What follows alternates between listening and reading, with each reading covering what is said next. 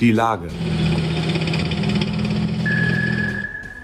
Der Podcast des Deutschen Bundeswehrverbandes. Herzlich willkommen zum Podcast des Deutschen Bundeswehrverbandes. Mein Name ist Franziska Kelch und ich spreche heute mit Kapitänleutnant Inga Hilsberg. Inga Hilsberg ist Dirigentin und übernimmt als erste Frau das Marine Musikchor in Kiel. Davor war sie unter anderem Chefdirigentin der Kölner Symphoniker, hat als Kapellmeisterin an diversen Theatern gearbeitet und unterschiedliche Musicals dirigiert. Bevor wir ein bisschen darüber sprechen, was sie beim Marine Musikchor in Kiel macht und was Marine Musikchors im Allgemeinen tun, würde mich als erstes einmal interessieren, Frau Hülsberg, wie Sie eigentlich zur Bundeswehr gekommen sind. Ja, das ist eine lustige Geschichte gewesen. Das war 2009 habe ich einen befreundeten Oberst getroffen und der meinte damals zu mir, oh Inga, du musst unbedingt in, zur Militärmusik, da passt du hin. Er sagte dann wie Arsch auf Eimer. Und ich so, naja, okay, komm, lass mal, ich habe echt ziemlich viel draußen zu tun, das habe ich überhaupt nicht drüber nachgedacht. Und dann kam jetzt so ein Punkt, an dem ich auch ähm, in meinem eigenen Berufsleben noch mal gerne was ändern wollte und auch im, im privaten Bereich. Und dann flatterte über, das, ähm, über die einschlägigen Portale, auf denen wir unsere Stellenanzeigen normalerweise finden, flatterte da dann eben rein, ähm, ja, so im Musikbereich von der Militärmusik sucht Dirigenten. Und da war auch explizit drauf geschrieben, auch Seiteneinsteiger. Mhm. Und da erinnerte ich mich an dieses Gespräch mit diesem befreundeten Oberst und dann habe ich den angerufen. Ich sage so, kannst du noch mal sagen, wie das da damals war? Das hat jetzt irgendwie total mein Interesse geweckt. Und so kam das. Und dann hat er gesagt, was willst du wissen? Ich habe gesagt, alles will ich wissen. Und dann, ja, sagt er, guck, warte mal kurz. Und zehn Minuten später hat mich der Oberstlieder, unser oberster Chef aus, vom Zentrum Militärmusik in Bonn, rief der mich an und sagte, Frau Hilsberg, was wollen Sie wissen? Ich sage, ich will alles wissen. Dann sagt er, gut, Sie sind in Köln, ich bin in Bonn, morgen früh halb neun in meinem Büro. Und so nahm das seinen Lauf. Das war sehr lustig. Und da war das ein richtig klassisches Bewerbungsverfahren mit, also Bewerbung abschicken und dann äh, Bewerbungsgespräch. Nachdem das dann positiv war, dann gab es das normale Bewerbungsdirigat, was in Corona-Zeiten etwas länger dauerte, weil wir warten mussten, bis überhaupt das große Orchester da in Siegburg zusammentreten durfte. Und dann haben wir zum Glück eine Corona-Lücke gefunden. Und da haben dann alle Bewerber, die dann da waren, haben dann ihre Probedirigate gemacht. Und dann war das auch positiv. Und dann ging es in die dritte Runde in den eigentlichen Assessment Center wo man dann von A bis Z durchgecheckt worden ist, also von Sport über äh, ärztliche Untersuchungen, über Psychologentest und ja, alles Mögliche, was dann da noch so zu tun war. Ich wollte gerade sagen, das ist dann wahrscheinlich doch ein Unterschied zur zivilen Welt, oder? Also der Ablauf des Bewerbungsprozederes, das klingt. Naja, die erste und zweite Runde war im Prinzip gleich. Meistens im zivilen Bereich, dass zumindest wenn es um die Chefposition geht, macht man erst das Probedirigat und dann gibt es das ausführliche Gespräch. Hier war es jetzt andersrum. Ich habe es aber im zivilen Bereich auch für eine Chefposition auch schon gehabt, dass man erst das Gespräch hatte und dann ging es an die Probedirigate. Mhm. Wir haben es ja am Anfang des Podcasts schon einmal erwähnt. Sie sind ja ganz nebenbei die erste Frau, die ein Marine Musikchor übernimmt.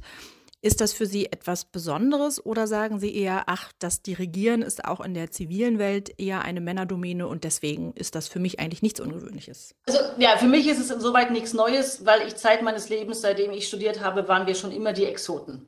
Also ist ganz oft passiert, dass zum Beispiel in einer Kritik nach einem Konzert stand, äh, in dem langen grünen Kleid dirigierte sie und weiß der Geier was. Und ich mir nur denke, ja super, sagt ihr das beim Mann auch? Das ist eigentlich ist das total mhm. Banane, wenn man nicht über das redet, was, was so, so ein Konzert eigentlich ausmacht. Von daher bin ich das eigentlich, seit ich angefangen habe zu studieren, bin ich das gewohnt. Und äh, manchmal fällt mir das schon gar nicht mehr auf. Also manchmal sagt dann mein Mann zu mir, boah, können die einfach mal eine anständige Kritik schreiben?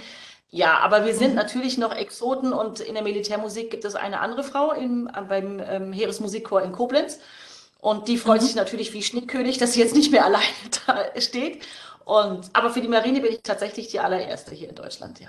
Mhm. Sie haben gerade angesprochen, deswegen ziehe ich die Frage jetzt mal vor, die wollte ich eigentlich später stellen. Sie haben gerade angesprochen, dass manchmal kommentiert wird ähm, bei weiblichen Dirigenten, wie die aussehen oder was die anziehen oder ne? Ähm, allgemein ist es ja so, wenn man sich Dirigenten oder Dirigentinnen anguckt, egal welchen Geschlechts, man sieht immer, jeder hat einen eigenen Stil. Es gibt da sehr unterschiedliche Arten, wie man mit dem Orchester umgeht, aber auch wie man sich, wie man sich physisch präsentiert. Ähm, ich würde jetzt auch mal auf das Äußere kommen, allerdings ist die Frage, geht eher in eine andere Richtung.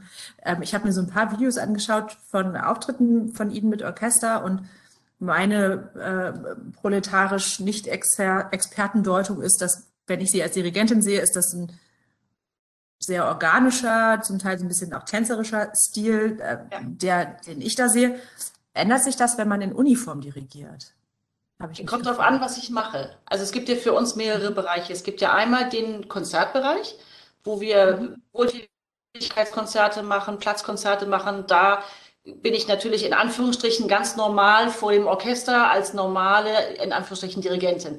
Wenn wir jetzt das Truppenzeremoniell haben und ein Gelöbnis zum Beispiel haben und einen Einmarsch, das ist ja auch vom Dirigentischen her etwas ganz, ganz anderes. Da kann ich gar nicht aus der normalen Zeichengebung rausgehen. Also da könnte ich diesen tänzerischen Stil kann ich gar nicht anwenden. Das verbietet sich von selbst. Wenn mhm. alle im Stillstand stehen, dann äh, kann ich nicht da vorne den Hampelmann abziehen. Das geht nicht. Also von daher wird es da tatsächlich zwei Versionen geben. Mhm. Das heißt, es hat eher was mit dem Repertoire dann in dem Fall zu tun und mit der, mit der, mit dem Anlass sozusagen und nicht so sehr. Mit dem Anlass, mit dem Repertoire nicht, ja. mit dem Anlass. Ja. Mit dem ja. Anlass, okay, ja, verstehe. Genau. Also einmal gibt es das Truppenzeremoniell und dann das, wo wir ähm, entweder Wohltätigkeitskonzerte machen oder Platzkonzerte. Das mhm. ist ja dann ganz, ganz unterschiedliche Baustellen. Mhm. Und ganz anders wird es dann noch, wenn wir in irgendeine Musikshow gehen. Aber dann ist das sowieso alles durchchoreografiert. Ja. Sie sind ja jetzt nicht ganz neu äh, bei der Bundeswehr wir haben das vorhin schon so angedeutet, Sie sind zwar die erste Frau, die das Marine Musikchor in Kiel leitet, aber Sie waren schon vorher beim Heer.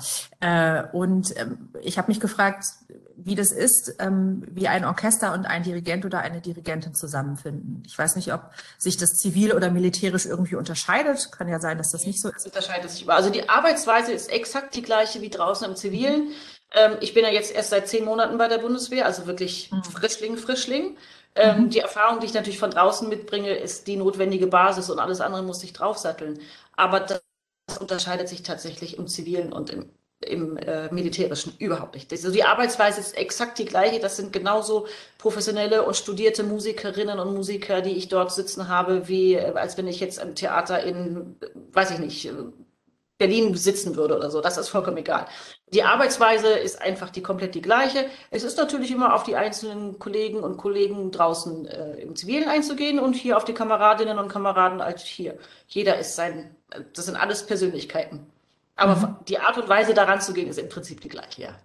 Wenn Sie mit ähm, Musikerkollegen oder auch mit Freunden oder wem auch immer ähm, über ähm, Militärmusikkurs sprechen, gibt es da ähm, Klischees oder ähm, anderen äh, Vorstellungen, die Sie begegnet sind, denen Sie begegnet sind, oder haben die alle eine, sage ich mal, äh, korrekte Vorstellung davon, was ein Militär Ja, ich glaube, das ist wie auch in der Bevölkerung, das ist so und so, je nachdem, wie man sich auch äh, im kulturellen Bereich teilweise auskennt oder nicht. Oft wird halt Militärmusik immer noch gleichgesetzt mit Marschmusik. Das ist mhm. natürlich totaler Nonsens, weil einfach das Repertoire äh, ein, ein Vielfaches ist und es ist große symphonische Blasmusik. Also es sind 50 Orchesterleute und da kann man wirklich richtig tolle Originalliteratur spielen.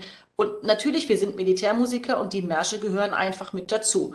Aber das ist es nicht ausschließlich. Können Sie ähm, für diejenigen, die uns zuhören, die vielleicht nicht so eine Vorstellung davon haben, wie sich ein äh, Musikchor zusammensetzt, ein bisschen was dazu erzählen, mit was für einer Gruppe von Menschen Sie da arbeiten? Also das sind per se alles äh, Soldaten, sowohl mhm. Soldaten auf Zeit als auch Berufssoldaten. Das mhm. ist deren Basis. Und ähm, es gibt einige Seiteneinsteiger auch bei den Orchestermusikern. Es mhm. gibt ähm, dann auch diejenigen, die tatsächlich auch über die Bundeswehr ihr Instrument studiert haben. Das kann man in Hilden, also bei, bei Düsseldorf, im Zusammenarbeit mit der Robert-Schumann-Hochschule in Düsseldorf tut man das. Mhm. Und ähm, also das ist praktisch der musikalische Hintergrund. Und ansonsten von der Besetzung her sind wir ein großes symphonisches Blasorchester, was der Name schon sagt. Das heißt, es ist also von den Holzbläsern bis über Blechbläsern bis hin zum Schlagzeug ist alles vorhanden. Das Einzige, was uns fehlt, sind halt die Streicher, die normalerweise in einem, einem zivilen Orchester die große Masse machen. Mhm. Aber dafür sind bei uns die Holzbläser, vor allem also die Klarinetten, sind wesentlich größer in der Anzahl aufgestellt, da die in Anführungsstrichen die Streicher zum großen Teil, zumindest die hohen Streicher, ersetzen. Was bei uns noch die Besonderheit ist, wir haben, also jetzt nicht die Militärmusik, sondern das, das symphonische Blasorchester. Es sind vier Saxophone dabei, die finde ich ja normalerweise auch nicht im zivilen Orchester. Mhm. Aber ansonsten habe ich eigentlich alles das, was im zivilen Orchester als ähm, oder in einem Symphonieorchester in Anführungsstrichen der normalen Version habe, finde ich alles im symphonischen Blasorchester wieder, teilweise mehr gedoppelt. Mhm. Und ähm, bei uns sind zusätzlich noch Tenorhörner und Euphonium ist zum Beispiel noch mit dabei. Das habe ich normalerweise auch im zivilen Orchester nicht. Das mhm. sind die Besonderheiten. Dann gibt es ja, also einmal gibt es das Orchester und dann gibt es ja auch die Ensembles, äh, wenn ich das richtig verstanden habe, die mhm. ähm, zum Teil dann noch bei anderen Anlässen spielen. Wie ist das beim Marine Musikchor? Was, was gibt es da noch so für andere Kombinationen? Ist das vorwiegend genau, Jazz? Also, ist, weil äh, also wir haben dann auch mal irgendwo einen Empfang zu spielen. Da gibt es dann ein Holzbläserquintett oder es gibt ein Blechbläserquintett. Dann gibt es bei uns noch eine Tanzkombo, die äh, einfach richtig coole Musik macht auch. Dann gibt es gerade im südlichen Raum häufiger noch die sogenannte Egerländer Besetzung, also wirklich eher die volkstümliche, die gibt's hier oben auch, wird hier aber in Kiel nicht ganz so häufig angefragt, als wenn wir jetzt uns unten in Pfalzhöchheim oder Ulm oder Garmisch-Partenkirchen wären. Mhm. Dann haben wir ähm, noch, ja, wie so eine Art Band haben wir noch am Laufen hier, mit auch mit einem Sänger, ganz, ganz prima, ein, ein Jazzband. Dann ähm, gibt es noch mehrere andere kleine Formationen und da findet sich immer wieder noch was Neues, neue Zusammensetzungen, je nachdem auch, ob jetzt zum Beispiel, jetzt gehen auch Leute in den Ruhestand, dann müssen sich die kleinen Ensembles wieder ein kleines bisschen umformatieren. Dann haben wir eine Besetzung, die nennt sich Meerblech. Das sind einige Kameraden aus der Blechbläser-Fraktion. Und das, also es findet sich immer wieder was Tolles und es gibt ganz viele kreative Ideen. Die müssen wir jetzt alle mal wieder kanalisieren und gucken, was können wir noch Neues dazu holen, eben vor dem Hintergrund, dass jetzt auch zum Ende März uns drei, ja, drei Kameraden verlassen, die einfach mhm. aus Altersgründen ausscheiden. Wir haben das jetzt mehrmals schon gestreift, das Thema, wie vielfältig einmal das Ensemble, äh, äh, das ähm, Repertoire ist, das gespielt wird, von der Marschmusik bis hin zu Jazz, Musicals, Filmmusiken. Tanzmusik, ne? also alles ja, im Prinzip. Alles. Ähm, um es mal so vereinfacht zu sagen, alles. Äh, Gibt es trotzdem was, worauf Sie am meisten Lust haben und worauf Sie sich am meisten freuen, mit dem Orchester das zu spielen oder da aufzutreten? In also es gibt viele unglaublich tolle Originalliteratur, jetzt auch der modernen Version. Und wenn wir jetzt moderne Musik hören im klassischen Orchesterbereich, dann haben manche Leute eher Aversionen dagegen, weil sie sagen, ah, das ist halt von der Harmonik her nicht so gefällig, man kann das nicht so leicht anhören. Das ist in der symphonischen Blasmusik ganz anders. Also alles das, was wir so an neuen Sachen dazu bekommen, sind unglaublich faszinierende Werke, die man super anhören kann, die schon eigentlich fast Richtung Filmmusik gehen. Also da hören wir eher nicht das, was wir im normalen äh, Symphonieorchester als moderne Musik bezeichnen, sondern das geht dann echt Richtung äh, große Musical, Richtung große Filmmusik und das sind dann aber ganz faszinierende Komponistinnen und Komponisten, die einfach jetzt gerade so vor fünf Jahren, vor zehn Jahren, vor 15 Jahren geschrieben haben. Und da freue ich mich am meisten drauf, weil das halt tatsächlich Originalliteratur ist, die ich vorher noch nie hatte. Das klingt spannend. Das, äh, damit hatte ich jetzt gar nicht so gerechnet. Nee, das ist echt, das, also wenn man zum Beispiel einen Johann de May nimmt oder einen Derek Bourgeois oder so, das sind einfach total mhm. faszinierende Sachen, die dann auch ein großes äh, Konzert geschrieben haben für Flöte und Blasorchester oder für Marimbaphon und Blasorchester. Und es ist so großartige Musik, dass ich einfach denke, ja, super. Und das, was wir halt vorher, oder was ich vorher überhaupt nicht hatte, war auch alles das, was an Märschen ist. Auch da gibt es wunderschöne Dinger. Es gibt manche, die muss man nicht unbedingt spielen, aber es gibt wirklich, die meisten davon sind echt klasse. Und wenn man die ordentlich musiziert, ist das ein großer Gewinn. Wenn wir in die nächsten Monate äh, blicken, ähm, wir hoffen ja alle, wir gehen jetzt einfach mal alle davon aus, oder wir hoffen alle, dass die Pandemie uns in nächster Zeit ein bisschen in Ruhe lässt und dass wir ja, wieder ein etwas schön. normaleres Leben stattfinden lassen können. Ähm, was, was haben dann die, halten die nächsten Monate für Sie bereit, für Sie und das Ensemble beziehungsweise für Sie und das Orchester? Was steht für Sie an? Was haben Sie geplant? Ja, also wir haben am 15. März sollte unser allererstes Konzert stattfinden, so wir es dann tatsächlich auch spielen dürfen. Da waren wir jetzt gerade auch zur Vorbesichtigung von der Location, wo wir spielen und haben das Programm jetzt gerade festgelegt. Das wird so mein erstes äh, großes Highlight sein. Dann äh, haben wir ganz, ganz viele Truppenzeremonielle. Großes Highlight ist, äh, wenn die Gorch Vogt nach Hause kommt. Das wird natürlich auch dementsprechend dann medial garantiert begleitet werden, weil die als aller, allererste Fahrt jetzt zurückgekommen ist nach den sechs Monaten. Ja. Und dann ähm, diverse Konzerte, die anstehen, also alles von den Wohltätigkeitskonzerten, die Richtung ähm, Sommer, Sommer gehen. Dann haben wir Kieler Woche. Das wird für uns auch wirklich ein sehr spannender, sehr anstrengender Teil. Und dann ähm, haben wir Ende, äh, Ende August haben wir den ersten Auslandseinsatz und werden da nach Litauen fahren zum Freedom's Day und oder Day of Freedom heißt der, glaube ich, korrekt, und werden dann dort einen Teil einer Musikshow in Vilnius bestreiten. Und ja, so ist das erste halbe Jahr wirklich gespickt mit spannenden Dingen und ich freue mich sehr darauf, weil auch vieles für mich natürlich ganz neu ist. Ja. Abschließend vielleicht noch, Sie haben das gerade auch schon selber angedeutet. Äh, Sie haben gerade von Wohltätigkeitskonzerten gesprochen. Ähm, das Musikchor tritt ja zum Beispiel eben bei feierlichen Appellen, Gelöbnissen und so weiter und so fort auf. Sie begrüßen, Sie verabschieden Schiffe und genau. Sie sind auch eine Wohltätigkeitsorganisation sozusagen. Können Sie dazu noch ein bisschen was sagen? Ne, wir selber sind die Wohltätigkeitsorganisation nicht, aber wir werden. Gut, aber Sie sind Wohltäter. ne, auch nicht das. Die Wohltäter sind andere, aber wir sorgen dafür, dass die Menschen das Geld dafür ausgeben oder das Geld dafür geben, damit wohltätige Zwecke bedient werden können. Ja. Also man kann das Marine Musikchor, wenn man eine, also im Prinzip eine groß genug Location hat, einen dazu entsprechenden Anlass, äh, es sind zum Beispiel ganz oft Rotary Clubs oder Lions Clubs, die so etwas als Konzert veranstalten und die generieren damit dann natürlich Eintrittsgelder. Und diese Eintrittsgelder oder sonstige Gelder, die in dem Zusammenhang mit dem Konzert dann eingenommen werden, werden einem bestimmten Zweck zugeführt, der vorher bekannt gegeben sein muss, damit man überhaupt das Marine Musikchor Kiel oder jedes andere Musikchor überhaupt ähm, anfragen kann. Dann muss man als Veranstalter, muss man dann an das Zentrum für Militärmusik nach Bonn gehen, schreibt dort seinen Antrag und sagt, ich möchte gerne am so und so vielten in dem und dem Rahmen, in der und der Location, möchte ich ganz gerne ein Wohltätigkeitskonzert machen und ich hätte gerne das Marine Musik Kiel dazu. Klappt mhm. das? Und dann sagt Bonn entweder ja oder nein, passt in den Terminkalender oder nicht. Und dann spazieren wir dahin, spielen ein tolles Konzert und dann kommt hoffentlich viel Geld zusammen und wird dem wohltätigen Zweck zugeführt. Mhm. Und das ist der Hintergrund von dem, was wir außerhalb unseres Truppenzeremoniells spielen, weil wir selber mhm. dürfen nicht als Veranstalter auftauchen, weil die Bundeswehr kein Geld einnehmen darf in der Form, aber wir dürfen halt unsere Leistung zur Verfügung stellen, damit andere Leute einen Benefitszweck dafür haben. Mhm. Ja, aber man nennt das heutzutage Synergieeffekt oder so ähnlich. Ja. Das heißt, äh, um eine Schleife zu finden oder zu binden, äh, wenn man Inga Hilsberg und das Marine Musikchor Kiel gerne mal live hören will, dann kann man entweder auf einen der zahlreichen Auftritte gehen oder bei einem der zahlreichen Anlässe, die Sie genannt haben, äh, sich in die Öffentlichkeit begeben oder man veranstaltet eine Veranstaltung, die groß genug ist, ähm, genau. um sie direkt anheuern ja. zu können. Also es geht jetzt nicht irgendwie 50 Jahre Taubenzüchterverein, das Nein. würde eher nicht funktionieren, aber zum Beispiel, was weiß ich, wenn man fürs Kinderhospiz in, in Hamburg zum Beispiel sammelt. Oder ähm, es gibt, weiß ich, Flüchtlingshilfe oder Elterncafé in oder Flüchtlingselterncafé in Buxtehude oder so. Ne? Das sind alles so Anlässe, wo wir sagen, ja, wird geprüft, passt das irgendwie in den Kalender rein und dann kommen da echt erstaunliche Summen zusammen. Also das sind dann pro Konzert äh, wirklich klasse Dinge, womit man dann einfach so ein kleines bisschen wieder weiter arbeiten kann und derjenige oder die, der Verein der, oder der, die Organisation, die das macht, da wirklich ordentlich was von haben kann. Frau Hilsberg, gibt es etwas, was Ihnen noch wichtig ist, was ich sträflich vernachlässigt habe und was man in so einem Podcast auf jeden Fall noch erwähnen oder besprechen sollte mit Blick auf das äh, Marine Musikchor oder Ihre Tätigkeit im Allgemeinen?